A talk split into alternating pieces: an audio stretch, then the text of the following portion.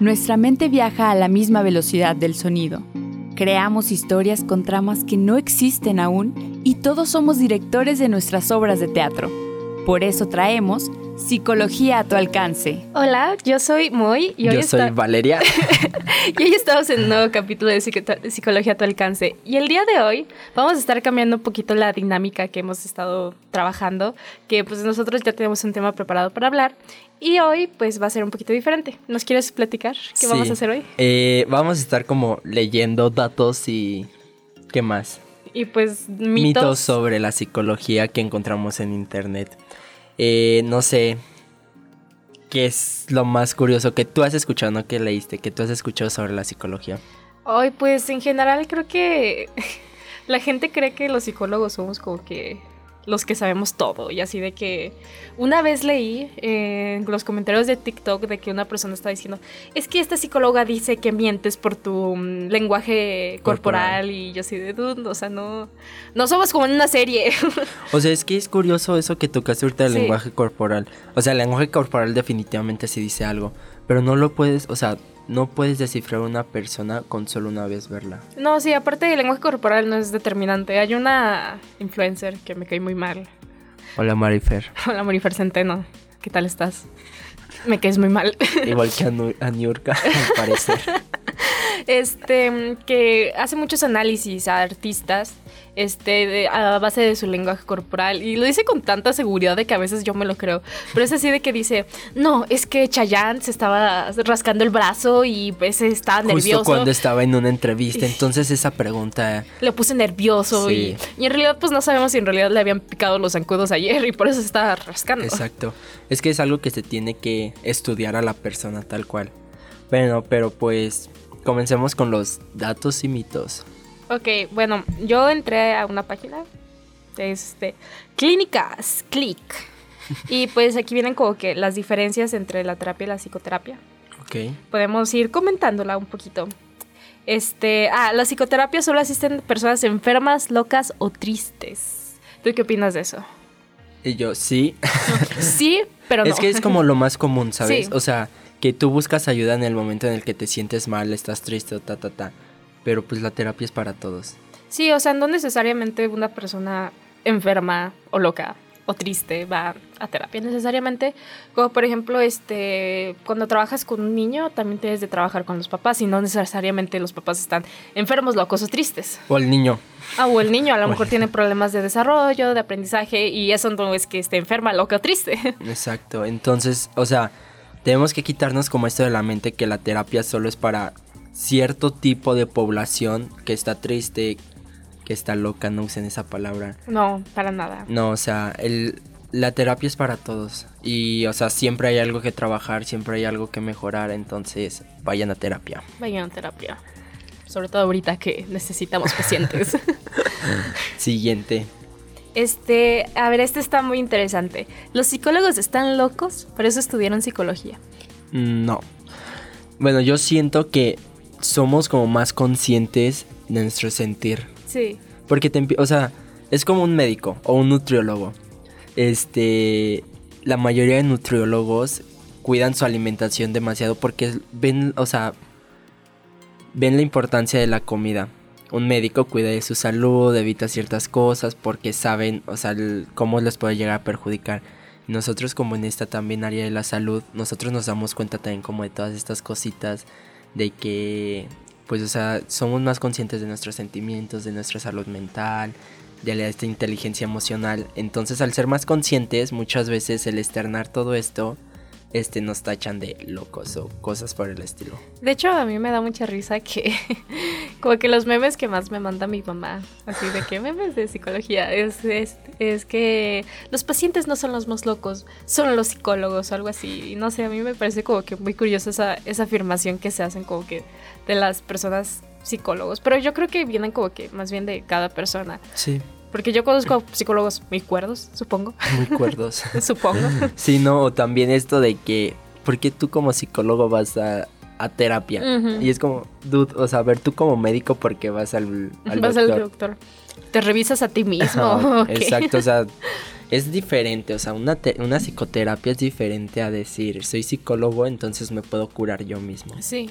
Obviamente tenemos, con, tenemos como el conocimiento de ciertas herramientas o de ciertas cosas que nos pueden llegar a ayudar, pero no es lo mismo que decir, deja voy con otra persona a que me apoye, a que haya como este, es- este como que me sostenga en estos momentos, a estar yo solo leyendo mis apuntes. ya sé. Como, ¿por qué estás triste? Solamente lee tus apuntes. Ajá, y Obvio. como, gracias, no lo había pensado. Siguiente. Bueno, am, esta también me da mucha curiosidad. Todos los psicólogos son iguales. ¿Qué opinas de eso? Es como muy general en el sentido de que todos son iguales. Es que obviamente, es que ahorita, o sea, podemos tomar ejemplos de las carreras. Todos los de derecho son iguales. Así todos, todos. es que quieren- obviamente tienes un perfil y pues o sea, encaja tu perfil con la carrera, entonces... Todos quieren evadir impuestos. Exacto. No, pero es que, o sea, todo esto de que son iguales, pues obviamente nos encasillan o lo, general, lo generalizan en el sentido de que, pues, encajamos con este perfil de psicólogo, es decir, ah, pues son ta, ta, tal y tal, igual que un médico, igual que un nutriólogo, igual que alguien, un FIRS, un, no sé, alguien que se dedica a la terapia física, cosas así. Por lo mismo, encajan con el perfil, entonces generalizan y por eso dicen que todos son iguales. Aparte, obviamente, si nos vamos como que más allá a, a las especialidades, pues no todos los psicólogos se dedican a lo mismo. Por ejemplo, están los psicoanalistas, este, gestal, humanistas, infantiles. Educativo. Ex- exacto, entonces no, o sea, obviamente cada psicólogo este, trabaja en su área, en un área diferente, entonces no todos son iguales. Sí, o sea, es que también engloban la psicología como terapia, Sí, psicoterapia. No, o sea, hay diferentes caminos de la psicología. No todos damos terapia, no todos van a dar terapia. a ver, este dice, ¿me van a traumar más o solo me van a regañar? Las dos, ¿no? es que es depende la persona, el psicólogo. O sea, cada quien tiene como su, su manera de dar terapia. Hay psicólogos que te van a confrontar, hay psicólogos que te... O sea, no que te van a regañar, porque eso sí, un psicólogo jamás te puede decir qué hacer. Te da consejos, te da las herramientas. Pero es como... El cómo eres tú, así vas a hacer en terapia. Es como tu, tu firma, pues, tu sello. Exacto. La siguiente es, los terapeutas solo escuchan. Depende la- el tipo De- de, terapia. depende. Porque, por ejemplo, este, la terapia psicoanalítica es muy pasiva. Este, el analista solamente escucha. A diferencia de una cognitivo-conductual que se van retroalimentando. Sí, y aparte hay unas que te dejan tareas, se saca desde ahí, hay unas que te confrontan, hay unas que, como dices, solo escuchas, llegas tú, ta, ta, ta, ta, ta, de- te desahogas y la siguiente, tera- la siguiente sesión es lo mismo, la siguiente es lo mismo, la siguiente es lo mismo. En cambio, en una puede estar este, retroalimentando, como dices, paciente, psicólogo y demás. Bueno, la psicoterapia es cara. ¿Crees que sea cara? Sí. Depende, ¿no? Sí, es que, o sea, si hay psicólogos que dices, te la reempanizaste con Sí. tu precio. De hecho, era lo que la otra vez estábamos hablando en clase, eh, que la maestra nos puso así como una tablita de, de los precios. Sí, los precios regulares. Ajá, o sea, si tienes la licenciatura maestría. tanto, si tienes este la maestría, si tienes un doctorado, tienes más allá, como lo que puedes llegar a cobrar. Sí. Pero varía, lo- o sea, varía mucho porque, pues obviamente, o sea, tú estudiaste todo esto, entonces tú dices, voy a cobrar tanto. Sí, pero pues si estás rentando un lugar, o sea, no te va a salir. Si estás, no sé, compartiendo, si te dedicas solo a dar terapia, pues obviamente tú ya vas a ver los precios y vas a evaluar cuánto puedes cobrar. Y lo que te platicábamos de que, pues está padre como cobrarle lo que la persona puede pagar. Exacto. De hecho, eh, en Twitter el otro día estaba por mi red social favorita tóxica. estaba viendo como que varios psicólogos que estaban como que opinando sobre los precios. Y, por ejemplo, también varía mucho a nosotros que vivimos aquí en Aguascalientes, que es provincia, a Ciudad de México, que es pues una metrópolis. Y yo me acuerdo que vi una vez un psicólogo que cobraba dos mil pesos. Dos mil pesos cada 15 días. No mames, es, es muchísimo dinero. Sí, o sea, y tú dices, ¿de dónde voy a...? O sea, Ajá. no conseguirlo, sino ¿cómo voy a pagar dos mil pesos a un terapeuta por una hora, hora y media de Exacto. terapia? Por ejemplo, yo que voy a terapia, este, me cobran 300. Sí. Y digo, ok, está bien, o sea, porque pues yo ahorita estoy trabajando y yo la puedo pagar. Pero sí había, o sea, de que antes iba cada semana y hiciera de que chino otra vez 300, chino otra vez 300, chino otra vez 300. Y me di... Y me di cuenta de que me puse a hacer cuentas y dije de que, pues, ¿cuánto he gastado en terapia? Y así me puse a contar y ya iban como 6 mil pesos y dije, ¿qué? Obviamente ahí es cuando te, o sea, cuando te pones a reflexionar si es cara la terapia. Pero ya también lo vi desde mi perspectiva y dije, o sea, me ha ayudado. Sí. Definitivamente lo valió todo, cada peso. Entonces, ¿crees que la terapia es un privilegio? Sí, definitivamente la, la terapia es un privilegio. Es que ahorita no sé, o sea, no se ha llegado a un punto en el que la terapia es- sea para todos, sino es un privilegio. ¿En qué sentido? Este, obviamente doctores hay muchos. Y lo puedes ver, o sea, cerca de tu casa va a haber, no sé, una farmacia similares, va a tener su médico, va a, tener, va a haber una farmacia como, este, del doctor y él la va a atender y él también va a dar, este, consulta y todo eso. Puedes ir al seguro y también, o sea, es como ya muy general, muy normalizado el ir con un doctor, obviamente. Pero pues el ir a terapia muchas veces es como volvemos a los primeros puntos. No es que solo es para locos, no es que solo es cuando estás triste, no es que solo es cuando te pasa algo traumático. Y no, o sea, la terapia es para todos.